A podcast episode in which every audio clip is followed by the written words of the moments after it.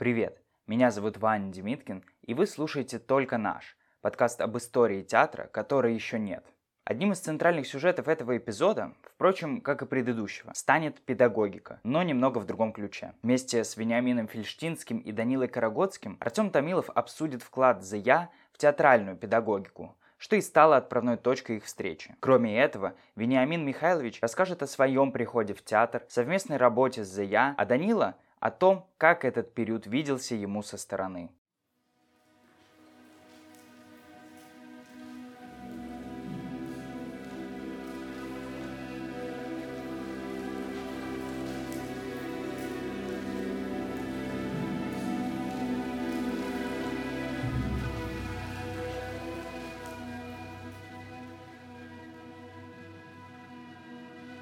Здравствуйте, Вениамин Михайлович. Здравствуйте. Здравствуйте, Данила Зинович. Здравствуйте, Артем. Как молодой Вениамин Михайлович оказался в ТЮЗе и что с ним произошло? Я заканчивал театральный институт, режиссерское отделение, естественно, и был на четвертом курсе. Это такой период практики и так далее, и так далее. Ну и стал вопрос, где, где работать. Вот, и так как я, в общем-то, можно сказать, был связан с детским театром, с педагогикой, потому что я воспитанник ТЮТа, ученик моего первого учителя Дубровина Матвея Григорьевича, выдающегося педагога, то, естественно, ну, возник ТЮЗ, как детский театр. Мало чего о, нем, о ТЮЗе того времени знал. Знал только ТЮЗ Маховой, когда меня мальчишкой наводили с культпоходом. И все-таки это культпоход потом мы все проклинали. Но все-таки я там спектакли видел. Да, видел спектакль «Дубровский», где сцена пожара произвело колоссальное впечатление. Вот, и Кирилла Петрович Троекуров, кто играл, конечно, не знаю. Но я помню, что он пел «Старик дурачится, конечно, зачем же старику любить?» Запомнил, будучи мальчишкой. И видел там, кстати говоря, спектакль «Сын полка», где играла Казаринова. А почему мне это интересно вспомнить? Потому что я через много-много лет поставил этот спектакль в Малом драматическом театре. Ну вот, и я пошел в ТЮЗ, встретился с Зиновием Яковлевичем Карагодским. Что он сказал мне? Возьмите Некрасова «Кому на Руси жить хорошо» и напишите некоторые соображения свои. Ну, я вас не тороплю, уже сейчас не помню вас, тебя, ничего не помню. Ну вот, скажем, вас. Я вас не тороплю. Значит, я мобилизовал художника и так далее. Примерно через неделю я ему принес вот такой толщины тетрадку, толстую общую тетрадь с рисунками и так далее. Он был, мне кажется, поражен.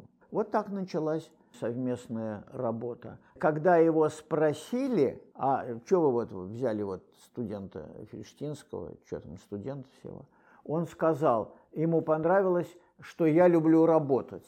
Не то, что я такой, золотой, серебряный, а вот работать человек любит. Данил Зинович, если бы вас попросили написать короткий гайд в какой-нибудь современный медиаресурс, пять э, пунктов, почему ТЮЗ это было супер актуально и круто, и в чем там главные ветки э, деятельности были связаны с работой как с публикой, так и с городом, так и с людьми, которые находились внутри. Это была лаборатория как бы всех составляющих театрального процесса. Папа достаточно рано, как я понимаю, попал э, в круг людей, которые были на самом острие э, театральной и, в частности, педагогической проблематики. Кроме того, это было начало и середина 60-х, поэтому то, что называется там этюдный метод, какие-то чисто профессиональные параметры театрального процесса только-только входили в обиход. Это было чрезвычайно ново. Это было время, когда работал, то есть вот только-только современник создался, активно работал работал Антон Васильевич Эфрос. Происходили какие-то очень серьезные сдвиги в чисто внутреннем таком понимании того, что такое театр и его инструменты. Поэтому ранний ТЮЗ отца. Это было место, где к этим вещам очень чутко прислушивались и вводили это в, как бы в каждодневный обиход рабочий. Отец не учился у Марьесны Кнебель, но он был членом ее лаборатории. Марья Иосифовна через систему ВТО она вела лабораторию главных режиссеров тюзов страны. Я помню переписку, которую мы вместе читали, где она комментирует, почему Лев Абрамович ушел из театра, и что по этому поводу сказал бы Станиславский. И я Что, по- что, что? Мария Иосифовна написала отцу, это какое-то частное ее письмо к отцу, где она говорит об уходе Льва Абрамовича из театра. Это интересно. Из Тюза. Из Тюза, да. И она обобщает это каким-то дружеским э, жестом, разговаривая с Зия. И что-то такое, вот Константин Сергеевич бы на это вот это сказал, Зиновий Яковлевич, успокойся, все в порядке. Видимо, он ей передал какое-то свое волнение, может быть. Я просто по письму как бы понял, что там были эти отношения доверительные, дружеские Да, уже, да, да. и профессиональные, и дружеские одновременно. И можно, наверное, говорить, что в нашей профессии как бы такой уровень доверия и профессионального обмена можно оценивать как учебу взаимную друг у друга. Безусловно, потому что Мария Иосифовна бывала в этом доме много раз, и там были очень близкие отношения. Они наверняка не с первой секунды возникли, потому что это была многолетняя практика. Их собирали там, ну, я не знаю точно, какое количество раз в год, но у нее был семинар, и туда в Москву собирались главные режиссеры Тюзовского направления. Дело в том, что и иногда Зиновий Яковлевич посылал кого-то из нас туда. Я не помню, Додин был, по-моему, был, но я там был один раз точно вместо него. Вы, Вениамин Михайлович, тогда, находясь вот в этом состоянии перспективы жизненной, да, вы чувствовали, что вы попали в один из центров вот, актуальности, скажем. И что больше всего вас разжигало в том контексте, что больше всего вас привлекало? Вы также занимались всем подряд или были какие-то вещи, которые вот в первую очередь, допустим, вас занимали? Нам было дико интересно. И Додину, и мне. Значит, была такая тетралогия «Наш цирк», «Наш только наш», «Наш Чуковский открытый урок». А мы как бы только еще мальчишки, значит, это один из первых спектаклей. Хотя, хотя мы сотрудничать с ним начали раньше на других названиях.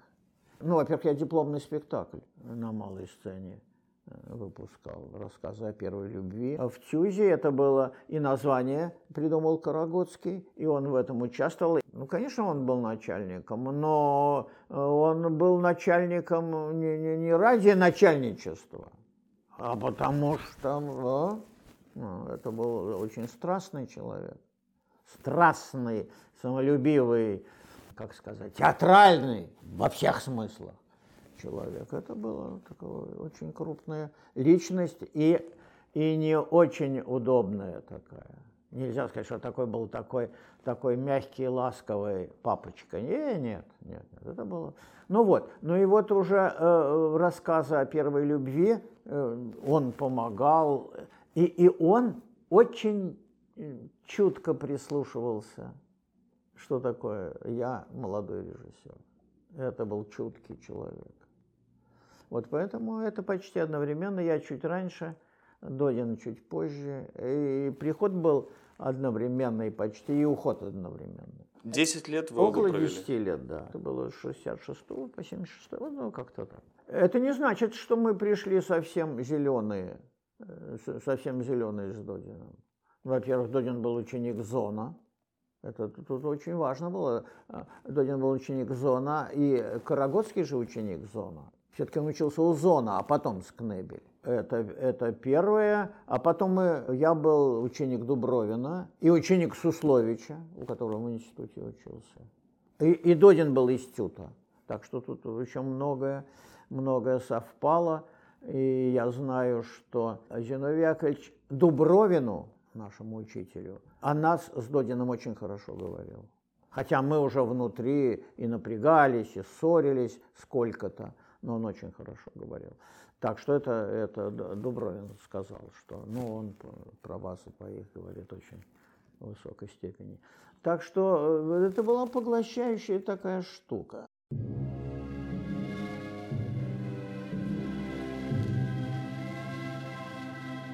Там факт назначения был внутри этой системы э, абсолютно парадоксальный.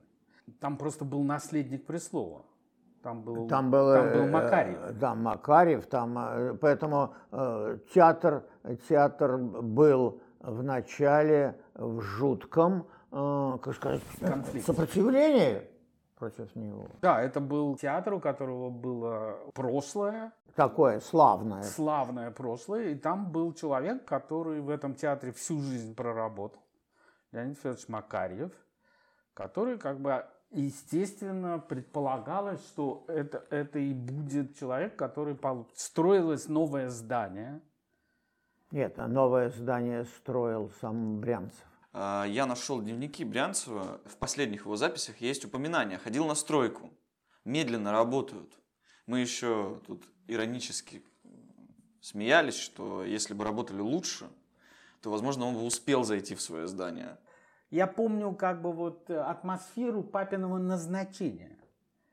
И это было очень странно, очень опьяняюще. Я в семье это чувствовал. Я, у меня память этого ощущения есть. И я знаю, что это назначение, ну, во-первых, там в нем участвовал Георгий Александрович Товстоногов. Не участвовал, а очень участвовал. Очень участвовал, Давайте да. воздадим должное Давайте. эту Э. Безусловно, вообще ни одно назначение театральное в В городе Ленинграде без не- Товстоногова без Товстоногова не могло быть. произойти. По тем временам необходимо было, да, чтобы был какой-то биг босс, который распределяет, или как экспертизу Конечно, как бы внутри этой вообще э, Авторитет ап- э, величайший. как бы советско-партийной иерархической системы, она была очень точно сконструирована, и она работала таким образом много десятилетий. Но тут происходил некий слом. Вот это то, что вы упоминали, э, оттепель. Поэтому, когда Брянцева не стало и пошел разговор о, о- о новом назначении, но я точно знаю, что внутри партийного аппарата, внутри тех людей, которые занимались культурой в обкоме партии, там были люди, которые продолжали тенденции внутрипартийные, связанные с 20-м съездом, с новой, что ли, идеологией, которая входила в обиход. И они поддержали назначение молодого еврея, только что приехавшего из провинции. Георгий Александрович привез отца в Ленинград. Папа работал в Калининграде главным режиссером. Он был самый молодой главный режиссер страны. Было 27 лет. Потом он работал у Георгия Александровича, занимался там пр- вопросами, связанными со студией. В БДТ была своя студия. Она была непродолжительное время, но папа ею занимался. И в какой-то момент освободился ТЮЗ, и, конечно, точно с участием Георгия Александровича отец был назначен на этот пост. А это было номенклатурное назначение. Это решалось в кабинетах секретаря по идеологии обкома партии. Но Это все же байка, если метнуться вперед сейчас, резко перемотать десяток или больше лет жизни, двадцаток. Ну, была интерпретация какая-то, по-моему, вы мне ее озвучивали, что вот совпал этот суд, и за два года или за полтора года до этого была какая-то кровавая драка Нет, нет, между нет. Зия и А, Товстоноговым, он его там критиковал, ему это не нравилось. Товстоногов тут ни при чем. Товстоногов сделал доброе дело назначение. Потом Зиновий Яковлевич неосторожно что-то сказал, Да-да-да. Товстоногов обиделся. Это, это не... Да, единственное влияние, которое этот факт имел на все развитие, все интриги, связанные с отстранением отца от должности и его изгнанием из театра, это то, что Георгий Александрович, будучи вот в этой обиде, о которой Вениамин Михайлович говорит, он просто не защищал. У него была такая власть внутри этой системы, но в данном случае его выбором было не участие в защите, он не, не помог. Он как бы абсолютно не участвовал в, во всей этой интриге, он тут ни при чем. Не боюсь потерять сейчас объективность, если скажу, что тот уровень страсти, о котором вы здесь говорите про 62-й и дальше, это редкая вещь, которую сегодня можно обсуждать всерьез в той или иной компании э, государственной сцены, я имею в виду. Есть какие-то более или менее места, где чуть сильнее брежет жизнь. Чуть качественнее внутренняя коммуникация, быстрота этой коммуникации, обмен идеями, не ниже уровень глупости, зависти и так далее, но в целом можно говорить, что большие театры инертные, там нет страсти. И они запутаны вот в этом вот большом, как раз-таки неявном нарративе, который идет именно от страны. Но при этом, и я плавно перехожу к моему вопросу к Вениамину Михайловичу, можно перечислять некие движения, внутри которых есть страсть. Ну вот, режиссеры, которые делают спектакли, или ребята, которые создают независимые частные компании, или ребята, которые вообще радикально как бы в другой театр уходят, которые уже не завязаны на актерское мастерство, например. Или отдельные мастерские, такие как вот мастерская Вениамина Михайловича, я вам просто со стороны могу дать фидбэк, есть как бы некая аура, да, и от ваших ребят, которые у вас учатся, что они заряжены как бы на творчество. Я их встречаю, у них такое 24 на 7, какое состояние наблюденности, каких-то идей. Они все время в какой-то театральной поправке существуют. И я чувствую этот заряд. Короче, я отследил внутри своих студий, что вот у вас, Вениамин Михайлович, вашу систему, которую вы формулируете, включился еще Демидов, человек, который был давно долго исключен из какой-то официальной оптики. Я почитал почему. И сейчас прочитал его книги и тоже какую-то генеалогию строю. И узнал от Ани Завтур, которая вот сейчас у вас выпустилась недавно. И она привела пример, что вот вы ставили спектакль «Наш класс», и там вы просили их вообще не делать персонажа, а работать только с отношениями с текстом. Мне как бы это понравилось, потому что я понимаю, что здесь и не Брехт, и не Станиславский, и даже не Демидов. Еще какой-то способ актерам существовать на сцене вместе с текстом в данном случае. И мне ужасно хотелось спросить, вы к этому как-то сами пришли или были какие-то предпосылки, чтобы в своей мастерской делать разное актерское мастерство? Было ли это в ТЮЗе, обсуждалось ли это с Карагодским, что актерское мастерство разное? Открывали ли что-то вместе? Чем определялась педагогика того времени? Есть такое понятие Называется оно «этюдный метод». Это чрезвычайно важное профессиональное понятие. Оно зачастую употребляется бестолково, случайно ляпают этюдный метод, никто ничего не понимает, что такое этюдный метод. А вот, а я не считаю этюдный метод, а я не этюдный метод, а он этюдный, это все фигня полная. Значит, в чем тут дело? Здесь есть история вопроса. Слово «этюд» сперва оно употреблялось Станиславским. Употреблялось так вот как бы необдуманно. Скорее широко? Широко неопределенно. Про широту я еще скажу. И э, там у него в, в программах Станиславского, даже в последних программах, написано этюды и упражнения, это слово, так сказать, вот так вот употребляется и то, и другое, и так далее, и так далее. На самом деле этюдный метод – глубочайшее понятие, которое означает творчество, свободное, спонтанное и доверчивое к таланту, к собственному. Актера, режиссера. Вот что такое этюдный метод. Значит, Станиславский, Кнебель. Дальше, по моему глубокому убеждению, стоит имя Карагодский он все время ссылался на Кнебель, но он для этюдного метода сделал больше, чем Кнебель. Потому что она понимала э, этюд, ну, ну этюд на пьесу, этюд на эту сцену. А он понимал широко. Ну, другое дело, что я еще э, тужусь еще шире, пытаюсь это сделать. Он понимал это как, как спонтанное творчество.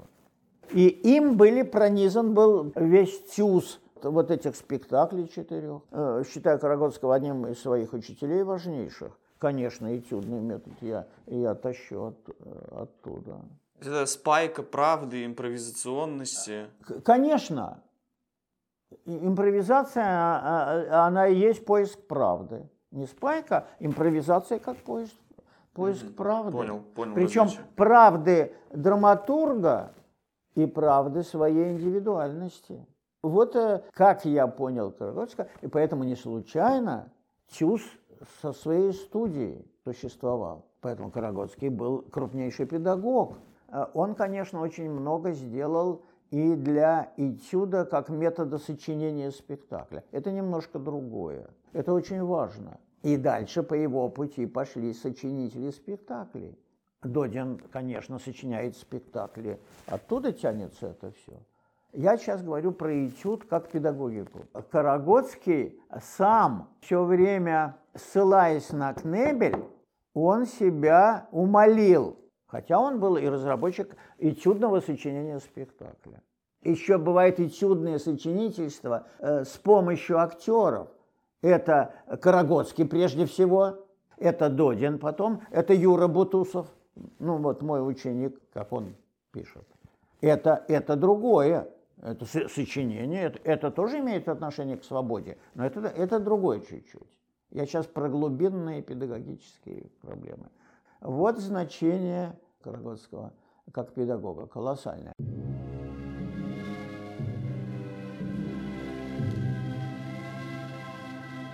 Важно точно спросить у Евгения Михайловича, во-первых, почему вы ушли? Значит, сперва мы работали, мы четыре года с Додиным работали как вторые. А тогда было модно, писали все, молодая режиссура поддерживает молодую режиссуру. И, и Юрский тоже написал, что вот в Тюзе вот молодая режиссура, что им пора, а, а Додин э, просто феерически уже был готов к собственной. Ну, у меня тоже там были удачные спектакли, но, но Додин уже был, э, вот, «Свои люди сочтемся», это был такой звездный спектакль. Ну вот, и тогда Товстоногов в СТД говорит, молодая режиссура, молодая режиссура, Додин. Так а что, ему и лучше от этого, что он молодой. Мол, что я должен его особо уважать? Ему и так лучше, чем мне. А у нас был такой, значит, Новый год. Карагодский хотел, чтобы была поздравлена это самое. Вот пиши, пиши, пиши труппе новогодней. И с Додином мы обсуждали, я написал, но мы не показали Карагодскому. Обманутая, словно дура, в своих надеждах на успех, вам молодая режиссура желает творческих утех. Ну, это мы похохотали, конечно, мы ему не написали. Значит, ну, ну просто, просто мы уже могли сами многое делать. Ну, просто это... Время пришло. Э, это перезрело.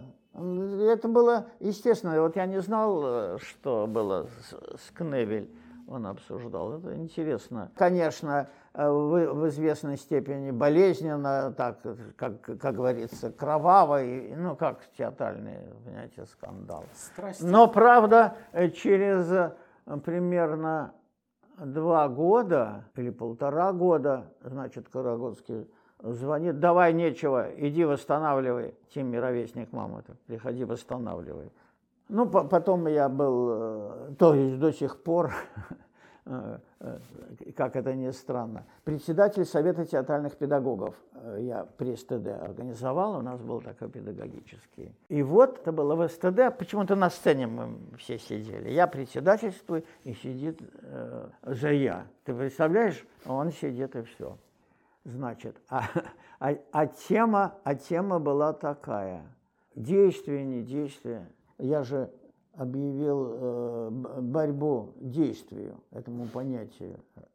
Сидит Карагодский и говорит, значит, прости, пожалуйста. Тишина гробовая. Ну, Карагодский говорит, так ты что, считаешь, что действие это устарело?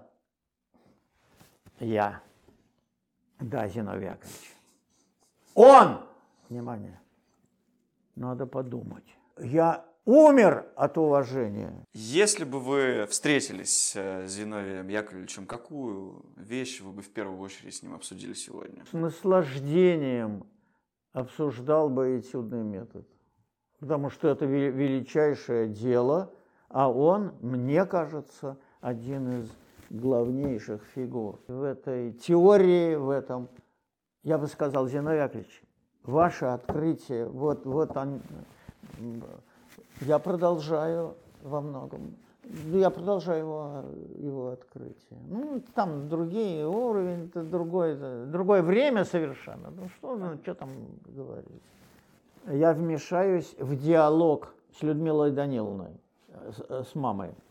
Значит, вот про последние годы, когда Зиновий Яковлевич работал э, у Записоцкого уже там, э, как-то Людмила Даниловна, она такую фразу сказала. Он идет туда, как будто он идет в Амхат, туда.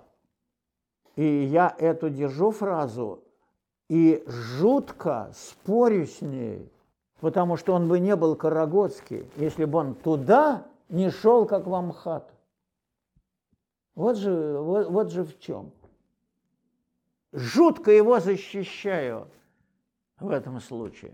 А как, а, а как он может? Он Карагодский. Он что может? Может стать э, от того, что Записоцкий это, это не Тюз, э, э, э, а он что, может стать маленьким, что ли? Он же не может стать специально маленьким. Он работает в полный свой талант. Thank you.